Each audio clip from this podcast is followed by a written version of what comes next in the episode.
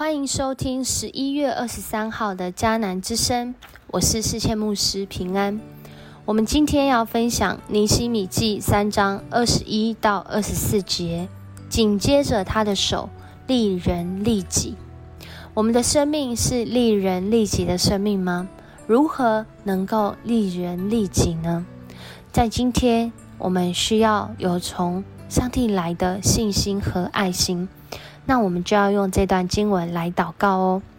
提摩太前书一章十四节，我们的主赐给我格外的恩典，使我有信心和爱心，这是因跟基督耶稣连结而有的。我们相信主耶稣为我们死，为我们复活吗？我们相信上帝的心意，透过耶稣基督的救恩。当我们愿意连结的时候，我们就有这恩典。是能够有信心和爱心的能力吗？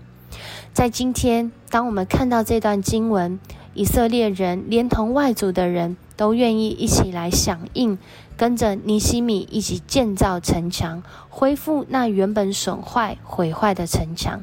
甚至在这当中，有许多的人，就是在今天经文当中所说到的人，他们愿意来。让人的生命变得更丰富，不只是盖自己家门前的那一段，甚至他们为大祭司、为这啊这个城里面的百姓，在他们能做的事上面增加他人的价值，就好像安德鲁·卡内基，美国钢铁大王他自己所说的：“任何人都无法变得富有，除非他能丰富别人的生命。”他不是在酸那些富有的人，而是他自己就是富有的人，而他在这个富有当中发现，除非他能丰富别人的生命，不然他的富有其实毫无意义。与人共事的重点在于增加他人的价值。当我们将焦点转向我可以付出什么，而不是我可以得到什么的时候，我们的眼光就从。原来只是领受的，成为能够付出的。而在这个付出当中，若是这个群体都这样想，这个团队将会有什么样的未来呢？在今天的经文当中，我们看见尼西米所建造的团队，就是一个不分以色列人、外族人。住在这里的邻近的，他们都愿意一起来响应建造城墙的时候，这个群体让人看见的就是同心合一，让人看见的就是发挥极大的效能，甚至让人看见的就是我原本以为我只有这样，而当我愿意付出的时候，原来我有的更多。我们真的是在世上很多时候都非常有限，但我们真的愿意。按着上帝的眼光，并且寻求他，从他得来信心和爱心的时候，我们的生命就不再一样了。我们就愿意成为那付出的人。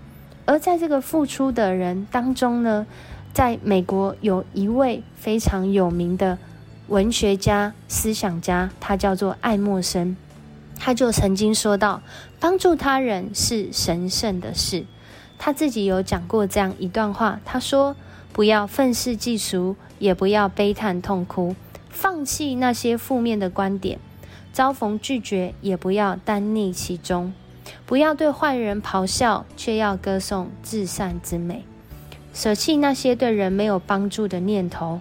生命中最美妙的报酬就在于真诚去帮助他人者，也会帮助自己。”帮助那些年轻的灵魂增添活力，激发希望，希望为有益的火焰增添煤炭，用新的思维和坚定的行动转败为胜。这样做虽然不容易，却是超凡人类的作为。他在歌颂。帮助他人是一件多么神圣且美好的事，而这样的事情，其实从尼西米自己的生命就让我们看见，一个九正如何成为一个建筑家，成为一个领袖，是在于他连接这位带领他、让他有信心、有爱心的上帝，并且他顺服，按着他的感动，并且他寻求人的帮助，他更是为人来加值。他自己去建造城墙，到底对他有什么好处呢？但是当他愿意投入，我相信大家都看到，不仅是让我们对他的看法停留在那属世上的成功，更是超越那属世的成功。我们看到他在属灵的生命也是一位领袖。求主帮助我们在今天要开始的时候，我们要来思想，可以在群体中付出什么，让人经历丰盛的生命。这样的生命是我经历，你也经历，我们一起来经历哦。我们一起来祷告吧。主，我们感谢你，谢谢你爱我们，也让我们看到在今天的经文当中，这些人民，这些你所爱的儿女，他们愿意自己付出，并且加倍付出的时候，主啊，你更是纪念他们，不仅是让他们在这个。呃，在这个经文上面被留下名字，主你也在永恒当中纪念他们所付出的。主，我们感谢你，谢谢你，让我们透过这段经文再次来思想。当在群体中，我们都愿意思想我能付出什么，先于我能得到什么的时候，主啊，我们就在这其中经历那时无变有，时有更多的大能。愿这样的恩典也临到今天每一个相信你的儿女。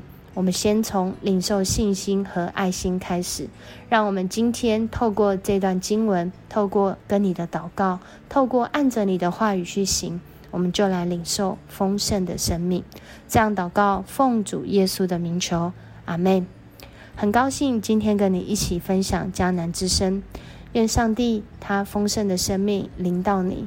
让你满有从他来的信心和爱心，使你所做的都亨通，并且得上帝的喜悦。我是世谦牧师，我们明天见。